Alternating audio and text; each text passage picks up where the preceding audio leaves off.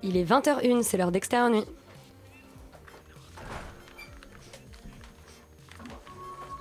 Down to business.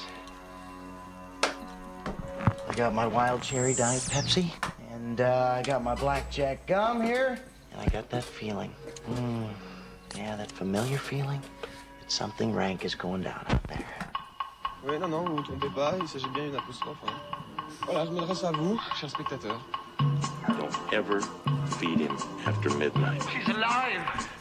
Alive! Tu es même-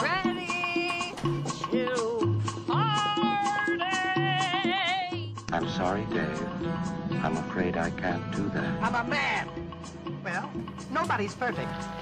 Bonsoir et bienvenue dans le bocal d'extérieur nuit. Ce soir, nous allons parler des sorties de la semaine, les animaux fantastiques, spin-off d'Harry Potter, Iris, le thriller de Jail Lester avec Romain Duris et Charlotte Lebon, et le documentaire Swagger, portrait de 11 jeunes d'un lycée ZEP. On reviendra aussi sur les oiseaux sauvages, drame franco-belge sur le lien qui unit deux fillettes à un caneton orphelin. Oui, De oui, passage, les oiseaux pas sauvages. Ah oui, moi je sais pas, ils peuvent être sauvages aussi. Euh, en deuxième partie, nous recevrons Antoine Auger, Angers, Angers, Angers et son ami Colin de la société Lobster Film. Ils nous raconteront en quoi consiste la restauration de films et pourquoi on peut être jeune, sain d'esprit et se passionner pour des films de patrimoine. Enfin, l'acteur Grégoire Monta- Montana sera dans le studio pour débattre de la série Frenchie du moment, Les Grands, qu'on présente comme un mixte de skins à la française et des beaux gosses. Extérieur nuit, c'est parti.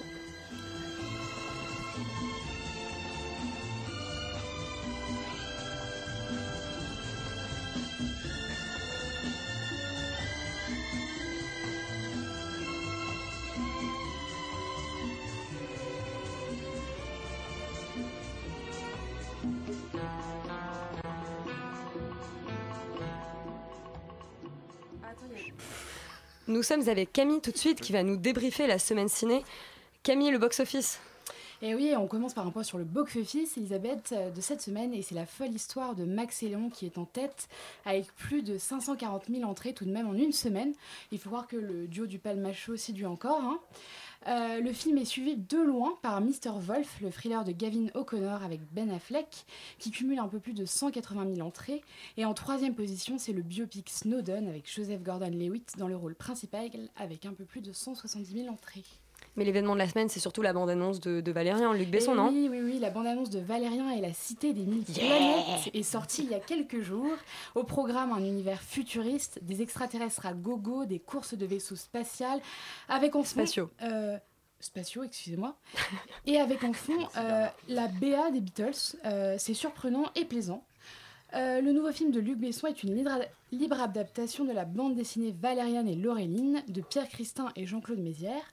L'action se déroule en 2740. Valériane et Laureline sont deux agents spatio-temporels qui sillonnent l'espace et découvrent une nouvelle station orbitale et les diverses créatures qui la peuplent. Au casting de cette superproduction, l'ex-mannequin Cara Delevingne et Dane DeHaan dans les rôles principaux, mais également la chanteuse Rihanna et Ethan Hawke. Il y a Rihanna. Et Alain Chabat, nous dit Émile. Non mais cette semaine, on, on- bon, on parle de Valérien, mais en vrai, la, la vraie, la vraie Mm, question, c'est surtout euh, l'animation française aux Oscars. Et ouais, sept films d'animation français dans la course aux Oscars, c'est la bonne nouvelle de la semaine. Il figure pour l'instant dans la liste de présélection qui compte actuellement 27 films et parmi eux, Avril et le monde truqué, l'excellent Ma vie de courgette qu'on a adoré ici à Extérieur Nuit et qu'on vous recommande, Allez le voir. Mune, le gardien de la lune, Le petit prince, Phantom Boy, le très poétique La tortue rouge. Et tout en haut du monde, on croise les doigts. Le Petit Prince, c'était déjà il y a deux ans. Et oui, alors c'était à Cannes euh, bah, cette année. Non, il y a deux ans, euh, effectivement. Sur Netflix cette année. Et mais sur Netflix cette année, effectivement, parce qu'il y a pas- il y a eu une sortie VOD euh, aux États-Unis et pas de sortie en salle. Bon, on parle de bonnes nouvelles, mais il y a peut-être une moins bonne nouvelle, c'est Johnny Depp au casting des Animaux Fantastiques. Et oui, c'est officiel, Johnny Depp rejoint le casting des Animaux Fantastiques, deuxième opus, dans lequel il interprétera Gellert Grindelwald, un sorcier Qui est ce type Grindel. Bah, si. Bah, faut pas spoiler, c'est un Eh, spoil. eh, eh, Ah. Un sorcier fasciné par la magie noire et meilleur ennemi de Dumbledore, quand même. hein.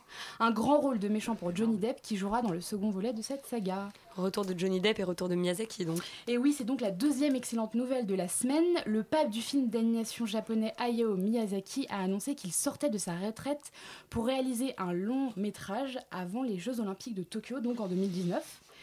L'idée de mourir en ne faisant rien m'est insupportable. Je préfère mourir en travaillant, a expliqué le cinéaste à la chaîne japonaise NHK. Hein, pour rappel, il avait annoncé qu'il euh, prendrait sa retraite en 2013, après Le vent se lève. Mais il l'avait déjà dit avant, déjà. Et finalement, non. Un peu comme Tarantino. Et le Un peu réalisateur comme Johnny du Hallyday, voyage euh. de Chihiro revient avec une fait. nouveauté. Soderbergh aussi. Adepte, adepte de l'animation traditionnelle et du dessin, il va manier la 3D et les images de synthèse pour la première fois. Hein, on a hâte de voir ce que ça donne. Ah bah oui, moi aussi. Il est un peu hein, le Miyazaki. On termine avec le conseil euh, du soir, du Et jour. oui, le conseil télé du jour. euh, le conseil télé du jour, c'est le biopic Truman Capote de Bennett, Mi- de Bennett Miller, pardon, diffusé ce soir à 20h50 sur Arte. Le film retrace les cinq années d'enquête de l'écrivain sur un quadruple ho- ho- homicide qui lui inspira l'un de ses plus grands succès tout de même, le roman De sang-froid. C'est le très regretté Philip Seymour Hoffman qui interprète le rôle de Truman Capote, grâce auquel il a quand même remporté l'Oscar du meilleur acteur en 2005. À ne pas rater donc ce soir, Truman Capote, c'est sur Arte. Super. Et ben on écoute tout de suite la bande-annonce des animaux fantastiques. It was like um like a ghost. I saw its eyes, shining white eyes, and it dove down underground. Voilà, on a grandi avec le petit sorcier balafré de Poudlard, 7 livres et 8 films, on retape un peu au cinéma. Et aujourd'hui, le spin-off qui sort, Les Animaux Fantastiques. Zoltan, tu l'as vu, c'est de nouveau signé David Yates, qui est le réalisateur de Harry Potter 5, Harry Potter 6, Harry Potter 7.1 et, et 7.2, donc en fait les plus mauvais. Les donc, prochains. Qu'est-ce que ça donne prochains, ouais. C'est trop pas les plus mauvais. C'est les plus mauvais. C'est les Ah plus mauvais. C'est plus mauvais. Pas le débat, le débat c'est est-ce que les animaux fantastiques c'est aussi mauvais? Alors bon, euh, David Yates déjà il va réaliser les quatre euh, prochains fantastiques parce que c'est une série de 5 films, donc habituez-vous, que ce soit les plus mauvais ou pas. De toute façon, vous allez vous taper du David Yates euh, pour Harry Potter. Euh, écoutez, les Fantastic Beasts, euh, alors. euh, J'aime pas la réelle de David Yates. Bon voilà, je suis d'accord avec certains, certaines choses qui ont le été 6, dites il est ici. vraiment bien. Le 6, il y a une vraie- Non, mais il est vraiment T'as intéressant. envie de débattre des Harry Potter en fait, Sophie. Ah, moi, j'adorerais faire Mais alors, euh, une émission spéciale. Bah, on pourrait, mais voilà. Là, on va parler de Fantastic Beasts. Pardon. Écoutez, ce que je trouve intéressant, c'est que c'est le premier volume d'une nouvelle saga. Et c'est un film qui se tient en lui-même. Et je trouve ça déjà une bonne chose. Euh, C'est pas un film qui essaye de, de- de lancer d'autres films ou de préparer euh, la suite. C'est vraiment. Même si on a 4 à venir. Voilà, même si on a quatre à venir. Mais, mais par exemple, je l'ai vu avec quelqu'un qui n'était pas au courant qu'il y en avait d'autres après. Et se dit, euh, enfin, quand je lui ai dit il y en aura d'autres, euh, la personne était vraiment surprise. On se dit, ah bon, on- ça pourrait tenir tout seul. Donc c'est déjà une première bonne chose, je trouve, parce que actuellement, on a quand même tendance à vraiment faire des films de des, lancement. des bandes annonces géantes. Exactement, exactement. Et là, c'est pas le cas. Donc, ça se passe dans New York des années 20. C'est plutôt bien foutu en termes de production value, la fameuse.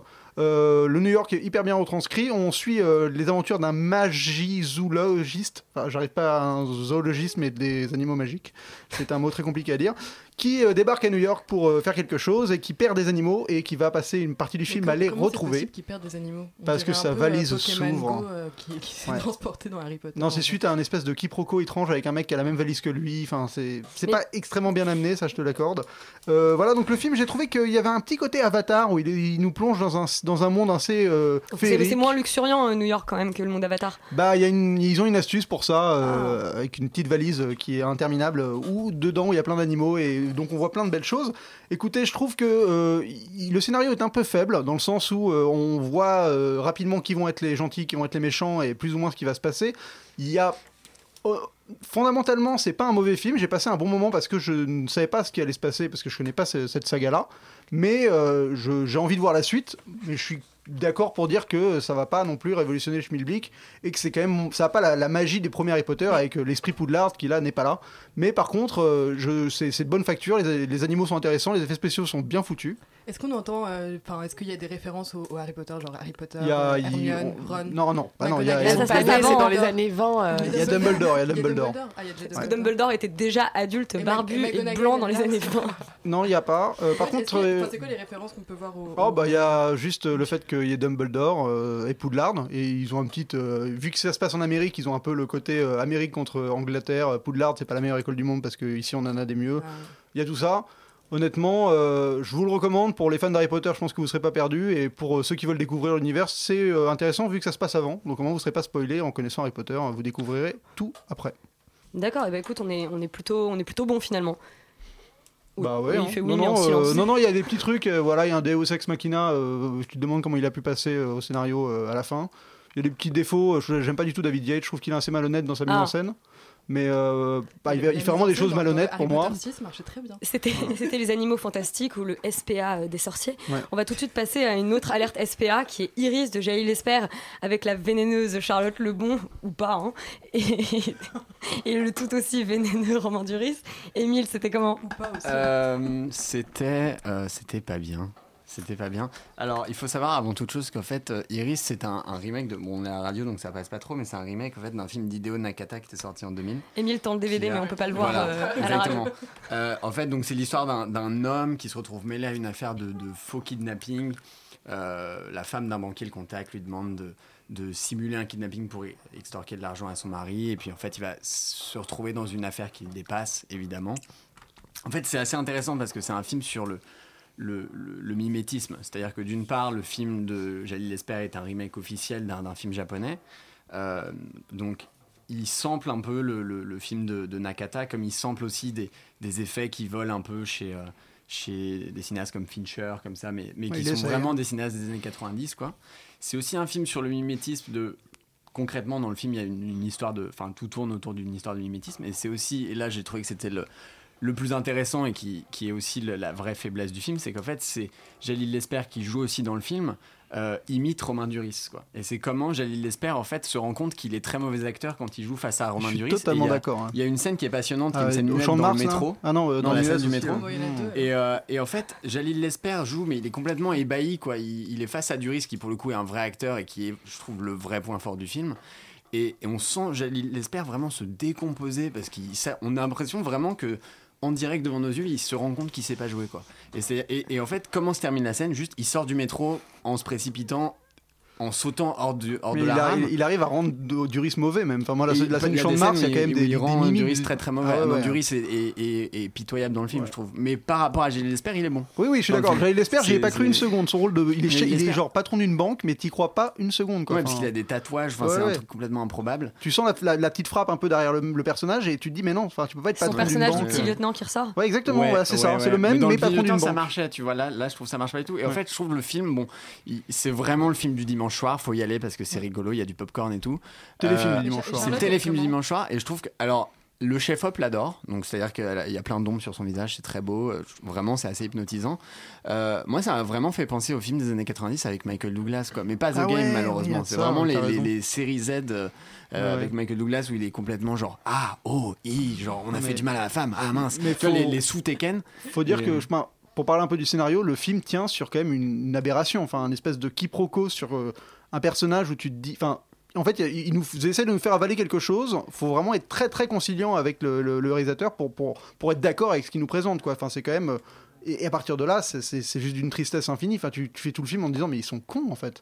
Et à part que dans un thriller, quand tu quand as cette réflexion-là sur des personnages, ça, ça peut pas tenir, quoi. Bah écoute, euh, Gone Girl, on se disait que, que Ben Affleck était un peu con, il le jouait à la perfection, Ah et oui, le film mais, fonctionne quand même. mais- et oui, mais le film jouait là-dessus. C'est-à-dire qu'il était conscient de ça. Oui, voilà, le film était conscient de ça. Et le problème de, de- pour moi d'Iris, c'est que ça essaie de faire du Gone Girl, sauf que ça a aucun, aucun propos sur, euh, sur ce qu'est notre monde actuel. Gone Girl, ça, ça parlait de plein de choses. Ça parlait du couple, ça parlait des apparences qu'on se donne, euh, du parle. féminisme. D'ailleurs, Les euh, Apparences, c'est le titre euh, du, du roman dont est Exactement, adapté ouais. euh, c'était ça, ça parlait du fait qu'on se représente. Le, le monde moderne, c'est quand même. euh, il habite à Beaugrenelle, un quartier dans lequel personne n'habite, à ma connaissance. Euh, et il est devant sa baie vitrée Bah avec si, plein euh, de lumière. Il regarde. euh, on a, on a, non, mais on a peut-être genre 18 plans où il se lève le matin, il regarde Paris comme ça. Il est Et- hypnotisé par les, et les le- lueurs de la Est-ce qu'il ville. est en caleçon blanc et il, a un- et il est devant son frigo? Parce qu'il y a, y non, beaucoup non, de films qui pas, font ça. Non, Non, mais non, c'est vrai. non, non, il y C'est a, un genre de film. pas le vice, il pousse pas le vice quand même. Mais après, il y a des, moi je trouve qu'en termes de mise en scène, il y a, il y a- il y a pas d'idée. Il y a même des moments où il se crée des problèmes tout seul. Je pense à cette séquence où il y a Romain Duris qui kidnappe Charlotte Lebon dans la rue, qui lui met sa main devant la bouche pour qu'elle se taise, et après il se téléporte dans un appartement, et elle est là en train de crier genre mais lâche-moi, mais lâche-moi. Et là tu te dis mais comment est-ce qu'il a fait le chemin de la rue jusqu'à l'appartement avec cette fille qui crie mais lâche-moi, mais lâche-moi sans que personne l'arrête. Enfin tu vois, et tu sens que la réalisation est pas, et le mec se pose pas de questions quoi. Enfin, il a fait son film, il a pris les séquences une par une, il les a filmées. Il y a pas de réflexion, il y a pas de sous-texte, il y a rien quoi. Finalement, Jaïl Esper, c'est toujours le type qui se retrouve en parallèle avec quelqu'un de plus talentueux que lui. Il avait déjà fait le, le Saint-Laurent, euh, qui avait été non mais non, mais non mais il y a un truc qui est, qui est terrible avec euh, Jalil Lesper pour euh, euh, c'est que son premier film qui s'appelait 24 mesures était je trouve vraiment un très beau film et, c'était un, film qui était porté par Benoît Magimel et, euh,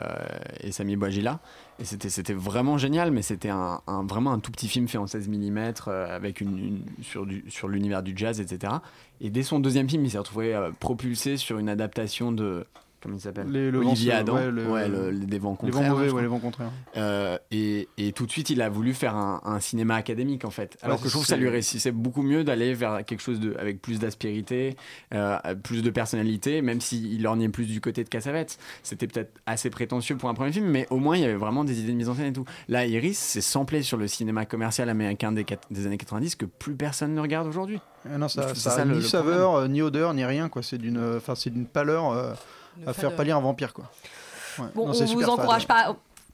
On vous encourage pas sincèrement à aller voir Iris. Ah, c'est rien, c'est Euh, même en pas revanche, on va, on va écouter une jolie musique euh, qui a le même titre euh, qu'un film dont on parlera plus tard. C'est Les Oiseaux de Passage de Georges Brassens. Ô vie heureuse des bourgeois, qu'avril bourgeonne ou que décembre gèle, ils sont fiers et contents. Ce pigeon est aimé trois jours par sa pigeonne. Ça lui suffit, il sait que l'amour n'a qu'un temps. Ce dindon a toujours béni sa destinée. Et quand vient le moment de mourir, il faut voir cette jeune oie en pleurs. C'est là que je suis né. Je meurs près de ma mère et j'ai fait mon devoir.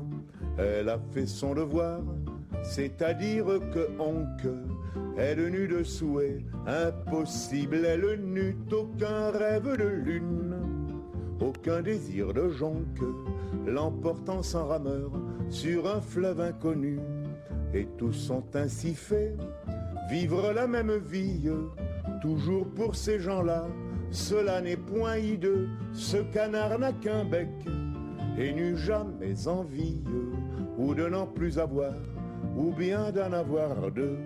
Ils n'ont aucun besoin de baiser sur les lèvres, et loin des songes vains, loin des soucis cuisants, possèdent pour tout cœur un viscère sans fièvre, un coucou régulier et garanti disant Oh les gens bienheureux, tout à coup dans l'espace, si haut qu'il semble aller lentement un grand vol, en forme de...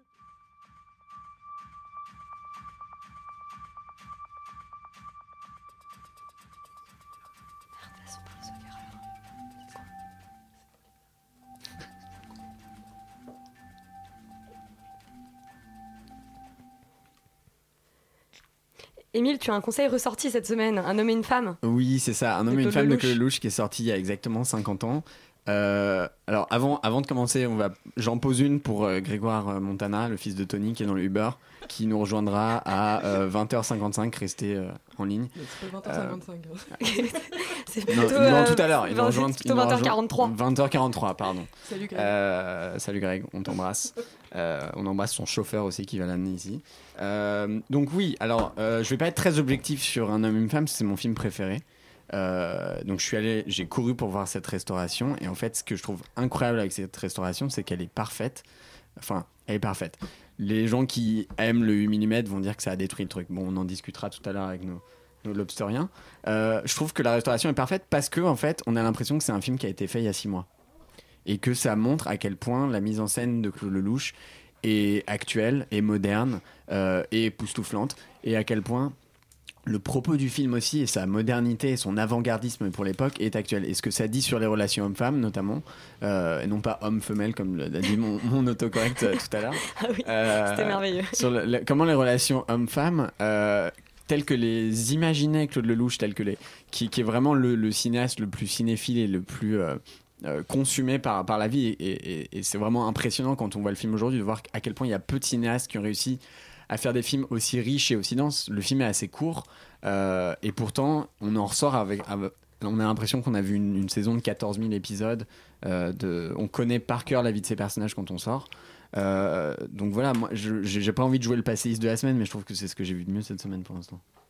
On aura compris, il vaut mieux euh, courir revoir euh, le Lelouch que d'aller voir Iris en salle. Ça va être le- la petite victime de la semaine. Ah ouais, on peut le défoncer. Après Tamara. Après Tamara, non, on a une victime toutes les semaines. Euh, on va rester justement avec, euh, avec des Ouais, adolescents, puisqu'on va ouais. tout de suite écouter la bande-annonce de Swagger, le documentaire de la semaine.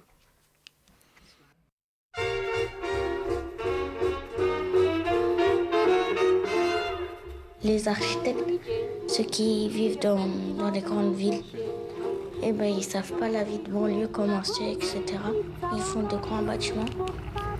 Après, Bon, les le architectes, ils connaissent pas très bien la vie de banlieue. Euh, Swagger, c'est l'histoire de 11 jeunes qui sont dans le lycée Claude Debussy Politiquement incorrect. à Aulnay-les-Bois. Euh, Ah, Léa, dis. j'ai dit quoi Non, mais quel mépris.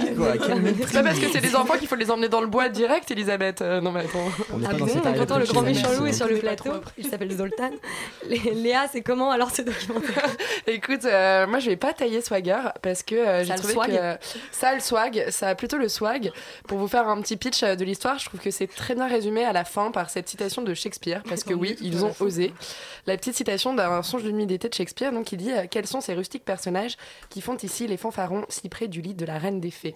Et finalement, c'est une très belle métaphore de ce qu'est ce film, qui est le, le portrait de ces rustiques personnages qu'on va nous présenter, donc 11 adolescents, 11 collégiens du collège euh, Claude Debussy à Aulnay-sous-Bois, qui font justement les fanfarons, les fanfarons, les swaggers autour de la reine des fées, la reine des fées qui est Paris, parce qu'ils vont nous parler de Paris, de cette ville qui est si proche et pour autant qui leur paraît si lointaine. Ils vont aborder pas mal de, euh, de, thèmes, euh, à la fois des thèmes de collégiens, l'amour, euh, les relations, la famille, mais aussi des thèmes un peu plus lourds comme le patriotisme. Qu'est-ce que c'est pour eux d'être français? Quel est leur rapport au, pays d'origine, aux origines de leur famille? Et puis, et puis des thèmes, bien sûr, un peu plus plus graves euh, comme euh, voilà l'intégration puis euh, les projections dans le futur euh, le deal dans la cité la vie de la cité la peur parfois de vivre dans, cette cité de sous bois et euh, mais c'est pourtant un documentaire, je trouve pas ordinaire parce qu'on est habitué à des films sur la cité assez durs. Euh, Ici, pas du tout. C'est fait avec euh, beaucoup de légèreté. Il y a vraiment des passages ahurissants. Il y a des passages de comédie musicale euh, complètement loufoques. Il y a des passages de science-fiction aussi euh, hyper drôles. Enfin, à la limite, t'as l'impression d'être dans un épisode de Black Mirror avec des flics qui arrivent en drone et qui lancent des, des, des araignées sur, sur les façades des immeubles pour venir espionner les habitants de la cité. Tout ça, en fait, c'est des projections un peu des, des rêves de, de ces enfants. Et le film, je trouve, est, C'est un- est- mélange de très réussi. Et de fiction. Voilà, exactement. Mais en fait, la fiction accompagne toujours euh, l'interview qui est faite. Parce que c'est un film qui est très beau, qui est entre la photo, vraiment, un, un vrai reportage photo de cette cité qui est extrêmement bien filmé. Et, euh, et de euh, l'interview radio finalement, puisque les personnages qui sont filmés sont filmés vraiment en plan taille, sont en, face caméra, il y, a- très peu de mouvements autour d'eux, on les accompagne finalement très peu dans leur vie perso, on reste dans ce collège, mais on arrive très bien à travers leur discours à s'imaginer quelle est leur vie, à s'imaginer euh, quelle est leur famille, quels, sont, quels sont leurs trains de vie dans la cité. Non, c'est vrai, c'est tout à fait vrai. Moi, j'avais un peu peur en allant voir le film parce que c'est réalisé par Olivier Babinet, qui est un très très bon réalisateur de clips et qui avait fait euh, Robert, je sais plus le son Ouais, film, Robert euh, Mitchum n'est pas mort. Mitchum ou- n'est pas mort. Et, euh, Robert Mitchum est mort. Robert est Mitchum est mort pardon. En Bah oui, 2008. il, est, ouais. il est mort. Euh, qui était un film complètement loufoque et je me dis oh là là, il va faire un, un documentaire sur la banlieue, etc. En fait, je trouve que c'est un peu une erreur de vendre le film comme un, un film de banlieue. C'est vraiment un film sur ce que c'est que d'être jeune Oui. euh, aujourd'hui et ce que c'est que d'être, d'avoir euh, 12, euh, 14, 16 ans et d'avoir des angoisses, des aspirations. Et, le film, comme ça, est, comme tu l'as très bien dit, très très ludique. Et ça m'a un peu fait penser à ce que fait euh, euh, quelqu'un comme Agnès Varda dans ses documentaires, où elle illustre par la fiction et par la mise en scène des propos Ouais, qui sont mais- dits dans mais le réel. pour autant, cette illustration, tu vois, il, il fait des chants contre chants euh, qui, qui n'ont pas lieu, Ouais. mais qui sont très bien réussis, un peu à la manière de Sébastien Lifshitz dans Les Invisibles, qui arrivait Ouais, très bien. À, à jouer de ça, à faire du naturalisme et en même temps beaucoup de mise en scène. Ouais, ouais, ça, ça, fait, ça fait que le film est assez vivant en fin de compte euh, et, et très bien rythmé. Comme Très bien dis, ouais, rythmé. très bien. Il est Moi j'ai quand même trouvé très- un, très un petit bémol, un petit bémol parce que tu dis c'est c'est un film sur euh, la jeunesse, mais ce qui est euh, dommage c'est que forcément il filme cette réalité de sous bois où les enfants le disent eux-mêmes. Nous on rencontre pas de Français de souche. Et en fait dans tout ce dialogue sur les Français de souche, puisqu'on comprend qu'Olivier Babinet essaye quand même de nous montrer ses portraits pour nous montrer ce qui est bah, finalement à 10 minutes de RER euh, de là euh, nous à Bastille, il essaye de nous montrer ça et de nous montrer que finalement on, on est les mêmes que les gosses qui sont dans le collège à On est Bastille. tous gaulois. On est tous gaulois. Et en fait, le problème, c'est que ce passage, je trouve qu'il il montre vraiment une rupture parce qu'ils vont te parler des Français de souche comme s'il y avait un mur complètement infranchi- infranchissable, alors que la solution apparaît quelques minutes plus tard dans le film. C'est quand même euh, la haine des Roms.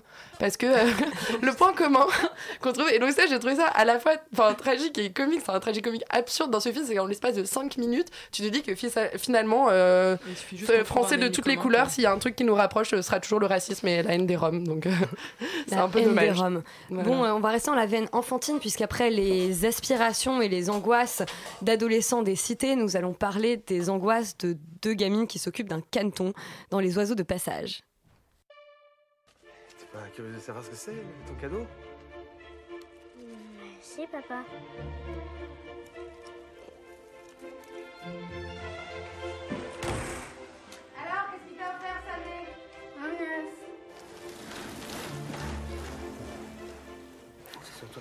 Les oiseaux de passage racontent l'histoire de deux petites filles euh, qui doivent s'occuper d'un canton orphelin.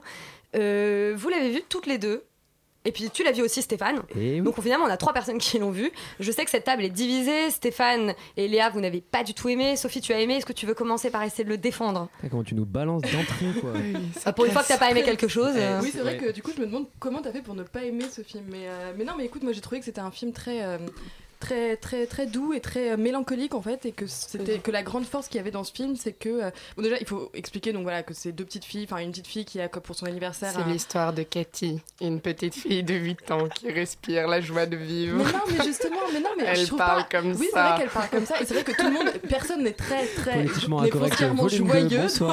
Non, non, ce n'est pas la petite fille handicapée, donc je reste politiquement reste correct en imitant. Cathy. Mais non, mais justement, tu vois, je pense qu'il faut aller au-delà de ce jeu qui est clairement, manifestement, de, enfin, c'est fait exprès que c'est soit quoi, c'est- une tentative romérienne ou? Je pense qu'il y a un peu un espèce de, Un petit de- plagiat de Tomboy de Céline Sciamma, Bah, hein, quand même. Les gars sont tout autant neurasthéniques. Ils essayent, ils essayent de faire un petit effet comme ça, mais je pense qu'il faut pas s'arrêter à ça et que ce qu'il y a au-delà de ça, c'est vraiment une espèce de mélancolie très profonde et en même temps très jolie et que ce- tout le film, pour moi, est vu à, à hauteur des yeux de, de, de Cathy en fait.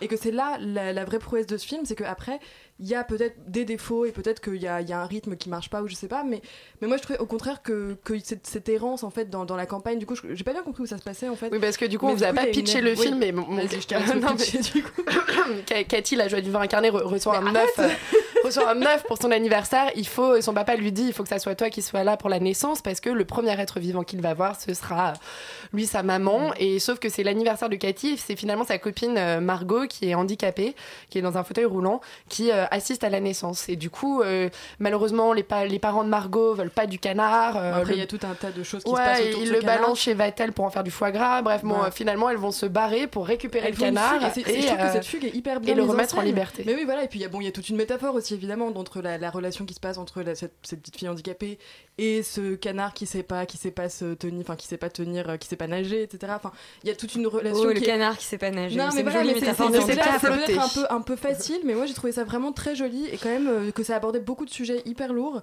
et hyper complexes Ouais, et de manière moi- très simple.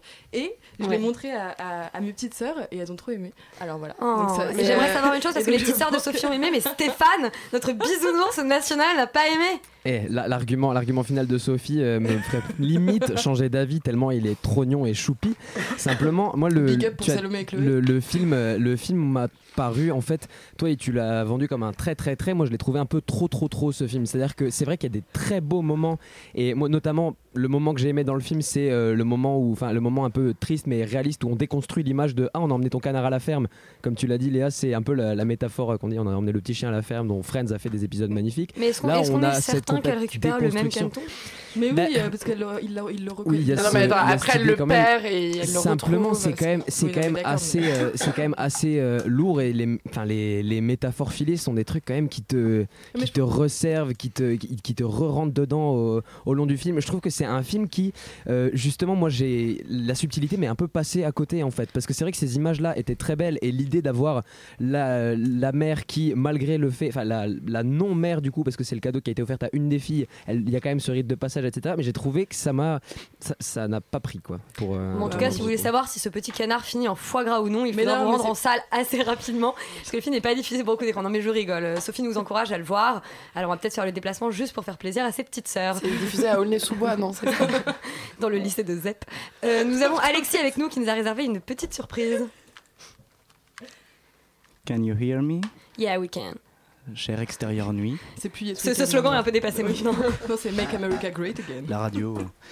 Cher extérieur nuit, 1 minute 04 du clip Sleep Now in the Fire des Rage Against the Machine. Nous sommes en l'an 2000. Le groupe fait un concert pirate sur les marches de Wall Street et à 1 minute 04, un homme tient une pancarte visionnaire qui annonce DJT président. Ce fameux DJT qui défraye la chronique. Mais qui est-il donc? On dit de lui qu'il est un cataclysme. Un peu comme un gros cyclone américain. Les cyclones, ils ont toujours des prénoms sympatoches, Katharina, Matthew, Sandy. Et c'est vrai que cette fois, Donald, c'est plutôt sympa. On imagine bien une petite brise d'automne, un joli rouge orangé qui ferait un bruit de canard en colère et qui ne tuerait que des Mexicains. Au vu de ce démocratique sinistre, comme d'habitude, qu'est-ce que le monde du cinéma va se mettre à faire? Des idées? Eh bien, tout à fait. Non pas des films politiques, mais bien un biopic, pardon. Un biopic, pardon. Eh bien, moi-même, cher extérieur nuit, je vais tenter l'aventure. Faire corps avec l'homme, embrasser ses idées, ses plus profonds sentiments, partager avec lui l'avancement foudroyant de son cancer du côlon. Oui, tout cela. Eh bien, bref, j'ai décidé de partir d'une vision novatrice du personnage très riche que renferme ce Donald John en creusant son côté héros tragique racinien et en y réinjectant une crédibilité contemporaine. Pourtant, je sais, c'est pas évident de faire croire aux gens de bon sens qu'un tel personnage pourrait exister à notre époque. Bon, pour commencer, il me fallait tracer quelques évidences pour dégrossir le bonhomme. Premier petit tiret du calepin de travail. Notre bonhomme est un natif américain, c'est clair, un vrai natif, ça se sent, il dit tellement, tellement natif, un indien quoi. Il était là avant tout le monde, c'est lui le patron historique de cette fédération de 4500 km de champs verdoyants sous le soleil sur 17 000 milliards en profondeur. Mais au fond, Donald John, il est un peu comme l'aîné Sarkozy, aka. C'est pas parce qu'on a un lourd fardeau patronymique à porter qu'on peut pas s'en défaire. On choisit pas sa famille. Trump n'a pas choisi d'avoir des parents milliardaires, ni euh, d'avoir un nom de héros de cartoon. Il veut retrouver ses vraies origines. Voilà sa quête, une quête identitaire en somme. Pourtant, si Mac Miller, euh, par exemple, a pu le citer comme un exemple de l'American Dream, plusieurs années avant de, de, le descendre, ou si un mec se baladait avec une pancarte sur Wall Street il y a 16 ans déjà, c'est parce qu'il est le self-made man par excellence. Ces initiales ne peuvent être qu'un pseudonyme masqué, deuxième petit tiret. DJ Trump. Comment DJ Trump, that's it, voilà qui envoie sévèrement du lourd. Non Campus FM Radio, only hits, what do you think about it? No? Bon, ok. pas de réaction. bah, je fais de mon mieux, hein, c'est au sud australien. Imaginez donc euh, DJ Trump, Huge Mix at Venice Beach featuring Melania aka MC Trump en train de reprendre Beach Better Have My Money. Jusque-là, rien de surprenant, ça a d'ailleurs déjà dû se produire alors je vous parle. Donc, troisième petit tiret, voici mon pitch du futur blockbuster DGT Legendary.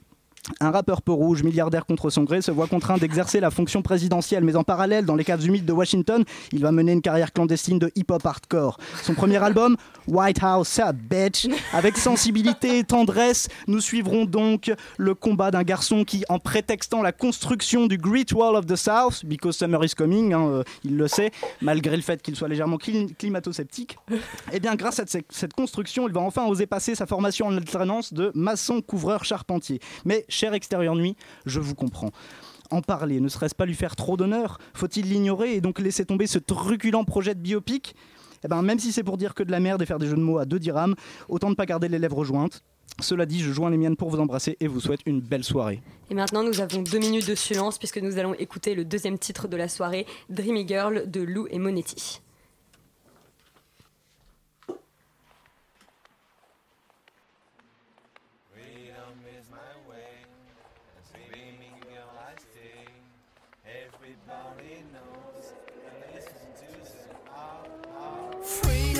My way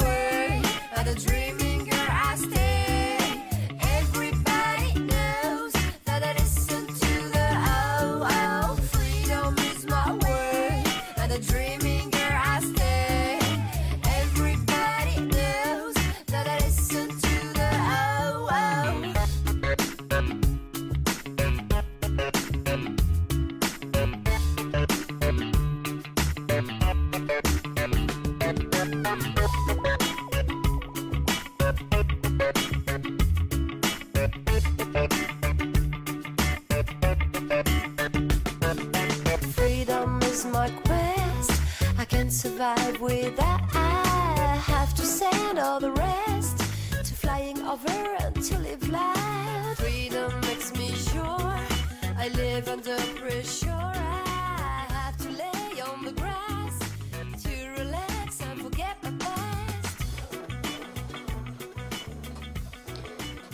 On est sur le plateau avec Antoine Auger et Colin Ruffin qui sont tous les deux restaurateurs de films. On va vous expliquer ce que c'est pour la société Lobster Film. Alors déjà, est-ce que vous pouvez commencer par nous expliquer ce que c'est que restaurer un film et comment quand on est jeune comme vous, puisque je sais pas, vous avez même pas 25 ans, on en arrive à s'occuper de films de patrimoine avec autant de passion?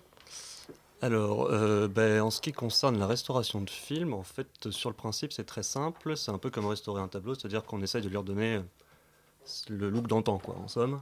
Euh, ce qui est un peu plus compliqué euh, dans le cas du film, c'est qu'on n'a pas forcément la bonne copie, pas forcément le bon élément de base qui serait en bon état. En même temps, le principe, c'est que s'il était en très bon état, on n'aurait pas besoin de le restaurer. Donc évidemment, ça c'est sûr que ça joue un peu. Mais ensuite, le problème, c'est que euh, cette copie peut être en relativement bon état, mais être assez détruite au niveau euh, Du son. bah, pas forcément, en fait, même d'un point de vue.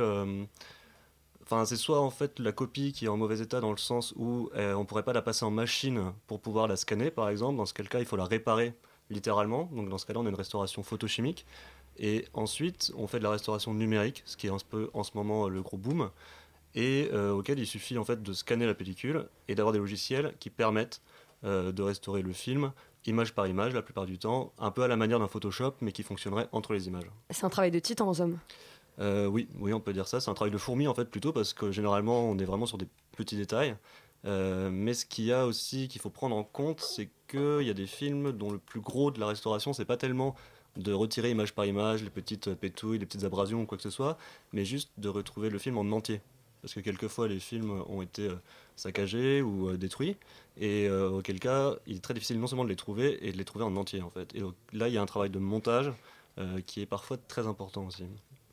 La, la grosse actualité de, de Lobster Film, c'est la sortie euh, toute récente de- du Monde Perdu en version restaurée. Donc c'est un chef-d'œuvre, mais qui date des années 60 et qui est adapté du, du roman Plutôt de. des années 20, Oui, plutôt des années 20. Les années- j'ai dit quoi 1925. Non, mais je le voyais un peu plus. Oui, non, effectivement, c'est très, c'est très vieux.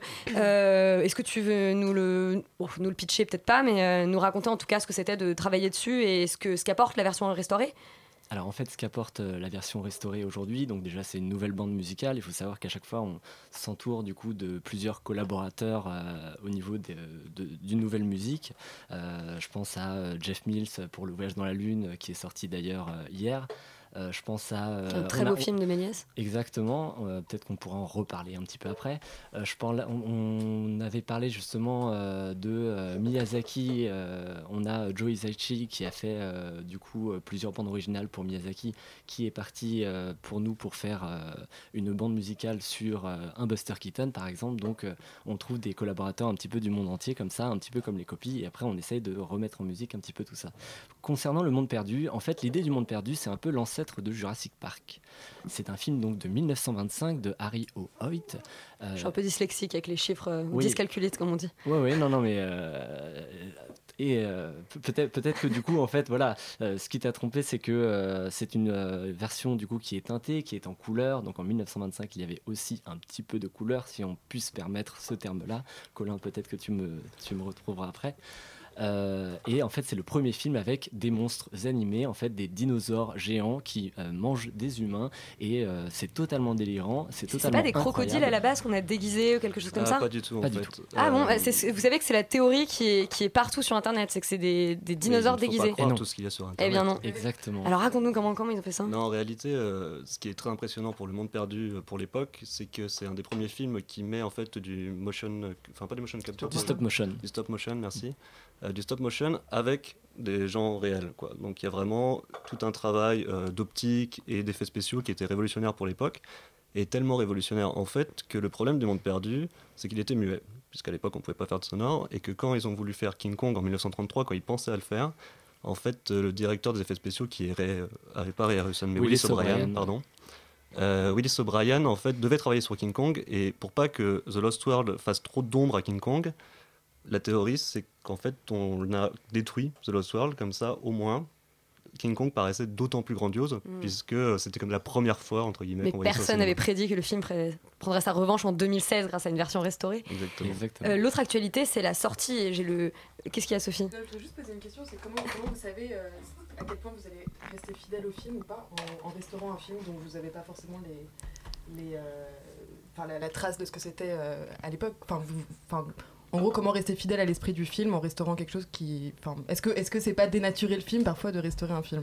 Enfin, c'est la question Euh, que alors c'est vrai que c'est une vraie vraie question, c'est même la question principale en fait en restauration de films actuels, c'est qu'on a tellement de moyens avec euh, les outils numériques qu'on pourrait faire des choses tellement meilleures que ce qu'on faisait à l'époque, Ouais, mais, mais forcément c'est c'est- pas du tout l'idée. Euh, donc généralement on s'arrange pour avoir une copie de référence. euh, qui soit, que ce soit pour les teintages par exemple, puisque les teintages étaient d'époque, après les teintages ont vieilli. On commence à voir à quoi ressemblait-il réellement à l'époque. L'idée de base normalement c'est de voir le film tel que les spectateurs l'ont vu la première fois.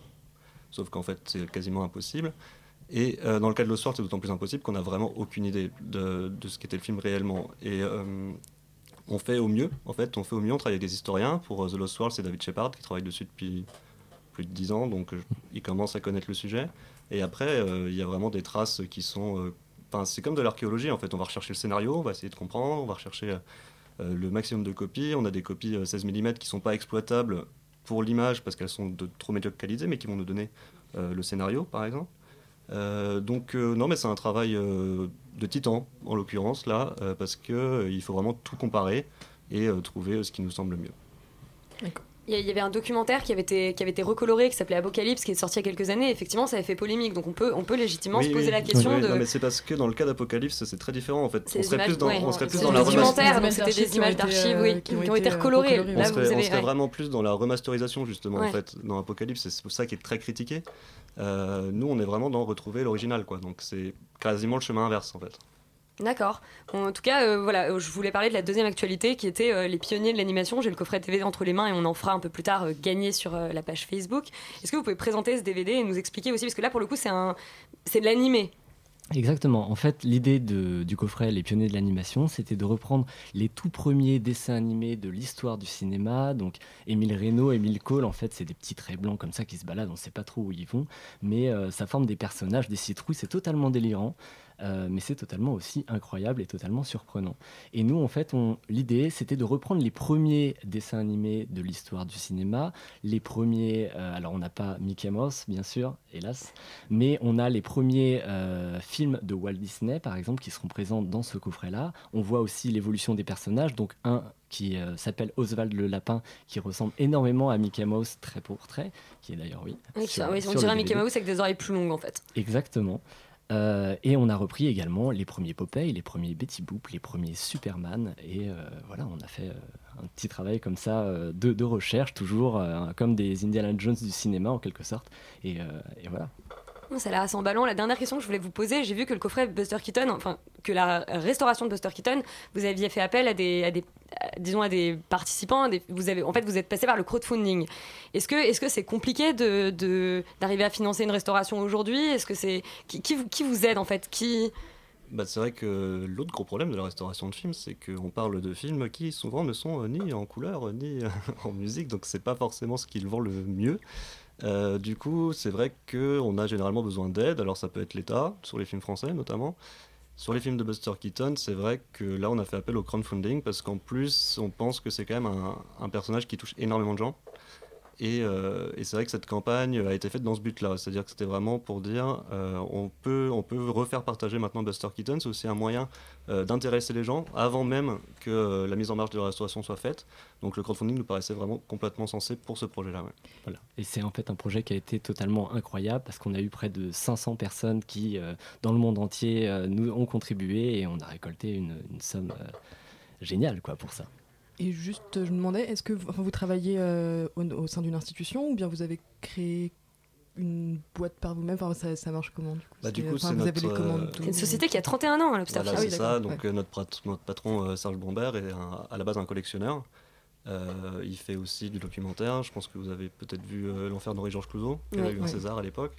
Et euh, du coup, c'est lui qui a monté euh, voilà, sa boîte euh, il y a 30 ans. Et euh, on est venu à la restauration bah, grâce aux moyens numériques en fait.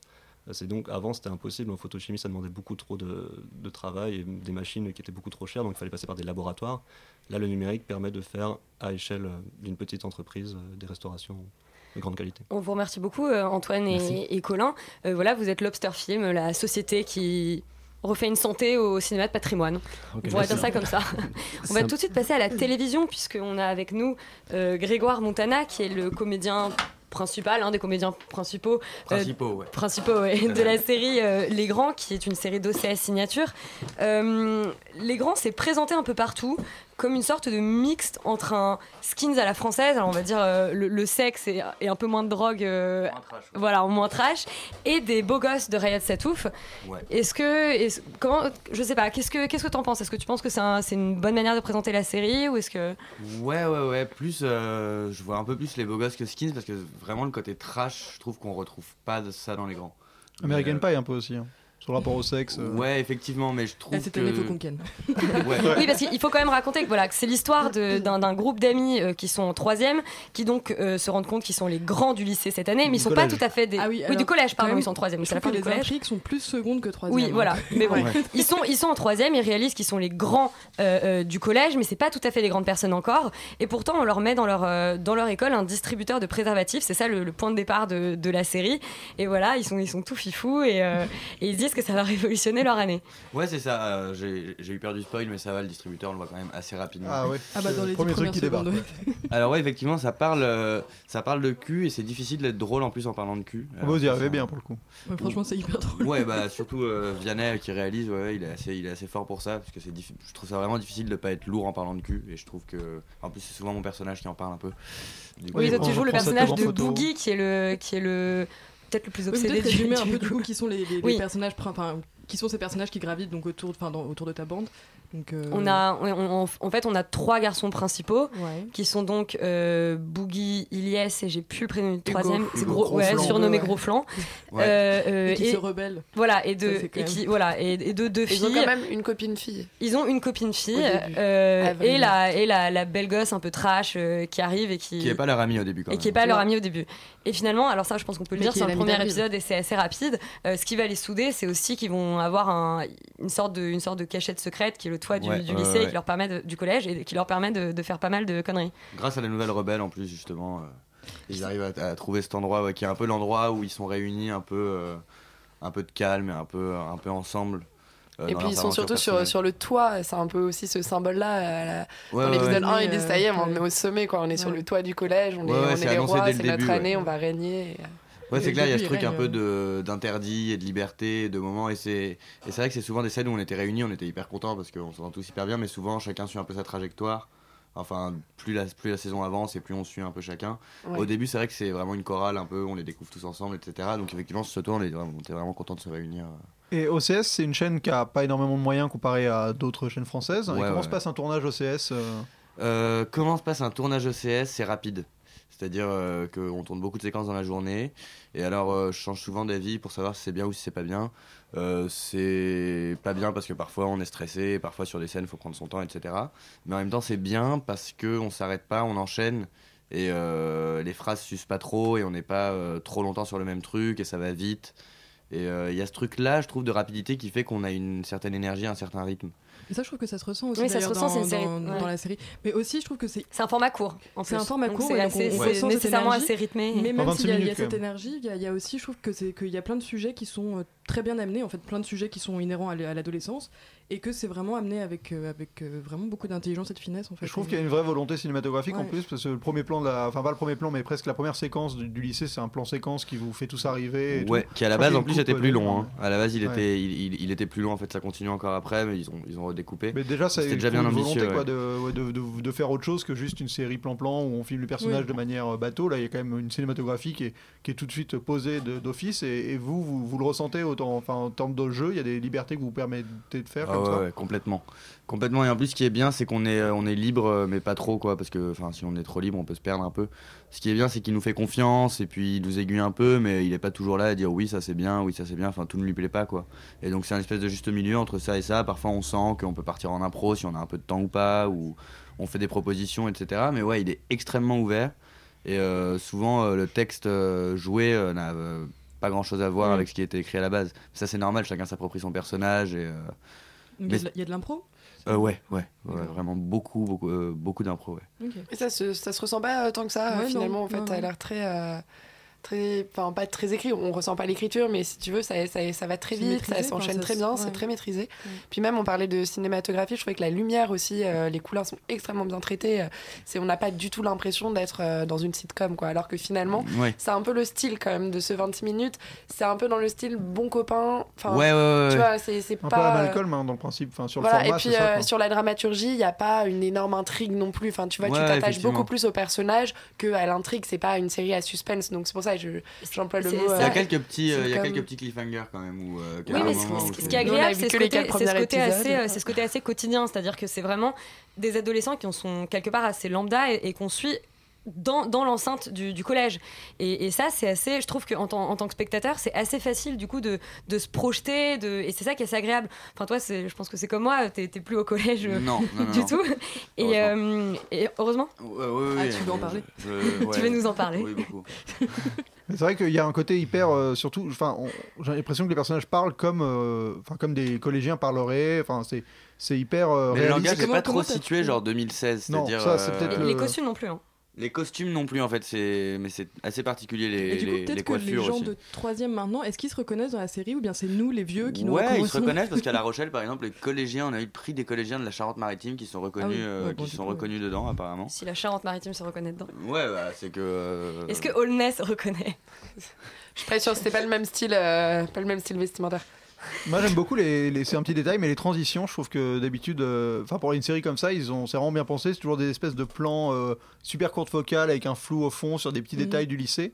Et je trouve que ça, rien que, enfin du collège, et ça, et rien que ça, cinématographiquement, c'est déjà, c'est déjà malin. Enfin, ça change des autres séries. C'est pas juste une esta du lycée euh, extérieur. On voit euh, le bâtiment avec Oui, une, une- petite, euh, une grosse cloche qui sonne, euh, voilà, enfin, tu vois le truc cliché. D'un coup, il y a tout de suite des volontés nouvelles euh, qui sont apportées. Et, et moi, honnêtement, je trouve que ça fait partie de toutes les séries OCS qui sont un peu trop méconnues à mon goût et qui sont qualitativement Ouais. hyper élevées. Et c'est Ils dommage. sont enfin, plus inventifs surtout ouais. que ce qu'on voit sur les, sur les grosses chaînes. Ah, mais largement, J'imagine ouais. que pour, pour un jeune comédien comme, comme toi, c'est quand même intéressant d'être dans une, d'être dans une série où on a l'impression que, que quelque chose d'un petit peu moderne, un peu inventif, c'est quand même... Bah ouais, c'est très cool de pouvoir être euh, fier de ce qu'on fait. Enfin, c'est. euh, Pourquoi jusque-là, jusque-là tu es fier de ce que tu non, as non, fait pas du tout. que tu veux qu'on parle Non, mais non, non, non, c'est pas ça, c'est que euh, c'est c'est pas fier en fait, c'est la confiance que tu donnes au réalisateur qui est hyper agréable. C'est-à-dire euh, sur la saison 1, sur le casting, en fait, on a eu beaucoup de casting avec Vianney et en fait, du coup, ça fait qu'on a pas mal discuté et euh, ça fait que j'ai très vite appris sa manière de diriger, etc. Donc, euh, j'ai bien commencé à lui faire confiance et ensuite, euh, là par exemple, on est sur la saison 2 et, euh, et je lui fais, euh, je lui faisais déjà à 100% confiance, mais là, c'est vraiment à 200% comme j'ai vu la saison 1.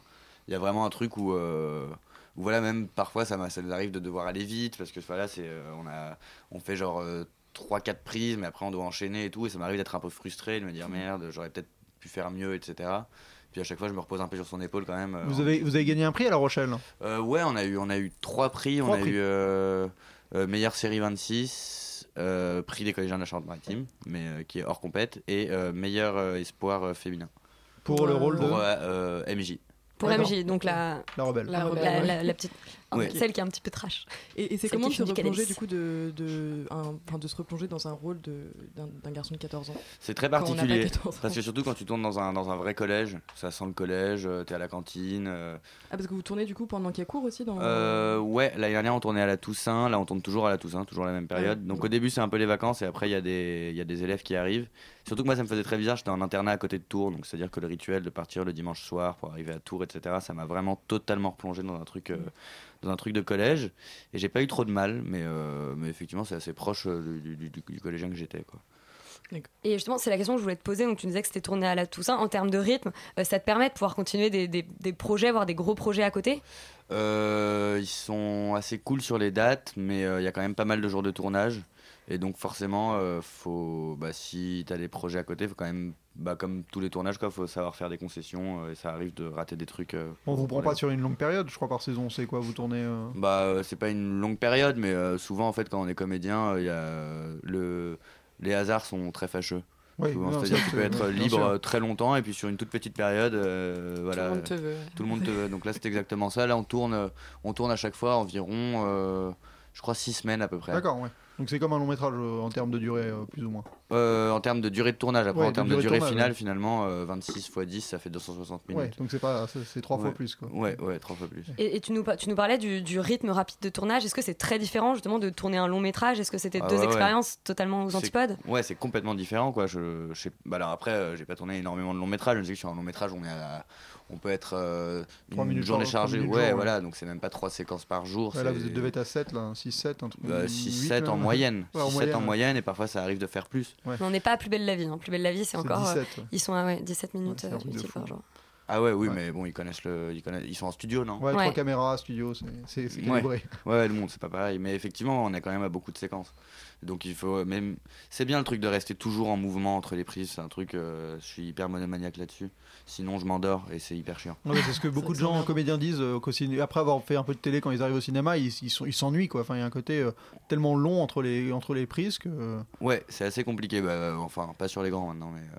Mais Bah, la- enfin, oui, voilà, sur au, les au séries fond, la série télé, ça- parce que bon, il y avait une époque où quand on était à la série télé, on avait envie forcément de, de faire du cinéma, donc c'était la marche, euh, la marche dessus. Ouais. Euh, Aujourd'hui, on se rend compte quand même que le, le petit écran est capable de rivaliser avec le grand. Est-ce que toi, ton, ton projet, c'est vraiment d'être un acteur de, de long métrage, ou est-ce que tu veux continuer d'arriver à faire les deux de... Bon, non, non, non, pas du tout. Euh, Moi, tant que le, enfin, moi, c'est en fonction du projet. Si ça me plaît, si ça me plaît pas. Par exemple, l'année dernière, j'ai dû euh, passer à côté d'un long métrage pour faire les grands, par exemple. Donc, euh, c'est-à-dire que c'est, c'est, euh, enfin, normalement, beaucoup de gens se diraient, ah, finalement, le cinéma, machin. Mais ça dépend en fait des projets, des gens qu'on rencontre, etc. Je me dis pas dans ma tête, euh, ah, quand même. euh, bientôt, j'espère que j'aurai quitté quand même la télévision. Non, non, Oui, non, pas bien du sûr. tout. Pas du tout. En fait, ça dépend de ce qui va se passer, de ce En qu'on me plus, propose. Toi, tu viens du cinéma, a priori, plutôt, non? Enfin, c'est- t'a- T'avais fait d'autres expériences à la télé? Euh, ouais, ouais, quand même. Et le, oui, un, un format court sur TF1 Ouais, ouais, j'avais fait ça. Oh, pardon. Vous y avez déjà des professeurs. Bon, on vous encourage vraiment à regarder Les Grands. euh, C'est c'est vraiment, je trouve, la série française de, de la rentrée. Euh, Ouais, on c'est va hyper enchaîner. cool. Ouais, c'est non, c'est vraiment hyper cool. Je pense qu'on est tous c'est- unanimes ouais. là-dessus. Combien d'épisodes pour la saison, excusez-moi Euh, 10. Il y a 10 épisodes, Et là, vous vous en faites 10 pour la saison 2. Ouais, et ouais, ouais, il y aura une saison 3 c'est, euh, Attends, ils sont en train de tourner la saison 2. On non, sait mais pas vous êtes- encore, vous n'êtes pas prévu, enfin, vous avez Non, pas pour l'instant, rien de- Il y aura un spin-off, euh, un préquel. Avec euh. Avril qui- avec des animaux. Fantastique. Bon, on vous encourage vraiment à regarder. On va tout de suite passer avec la- à la dernière euh, chronique de l'émission. On a Maxime qui est avec nous. Maxime, de quoi tu nous parles ce soir? Je parle de la mort de Louis XIV avec Antoine Douanel.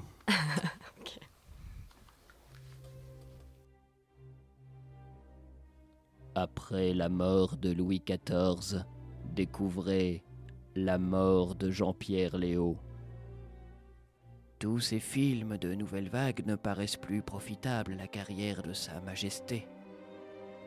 Il a eu un César d'honneur. C'est normal, il est en fin de parcours. Il l'a eu il y a 16 ans.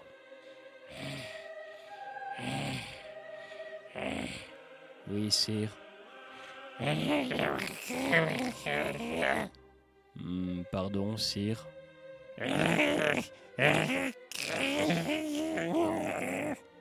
Je ne comprends pas, sire. Antoine Douanel, Antoine Douanel, Antoine Douanel. C'est fini, sire, reposez-vous. Nous perdons un grand homme. Oui, enfin, il a quand même joué dans Les Keufs, Dans quoi? Un film de Josiane Balasco.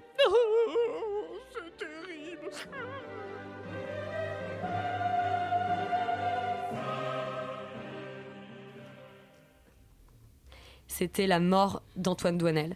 Euh, merci beaucoup de nous avoir écoutés. Euh, à la semaine prochaine et puis surtout restez sur Radio Campus Paris. Bonsoir.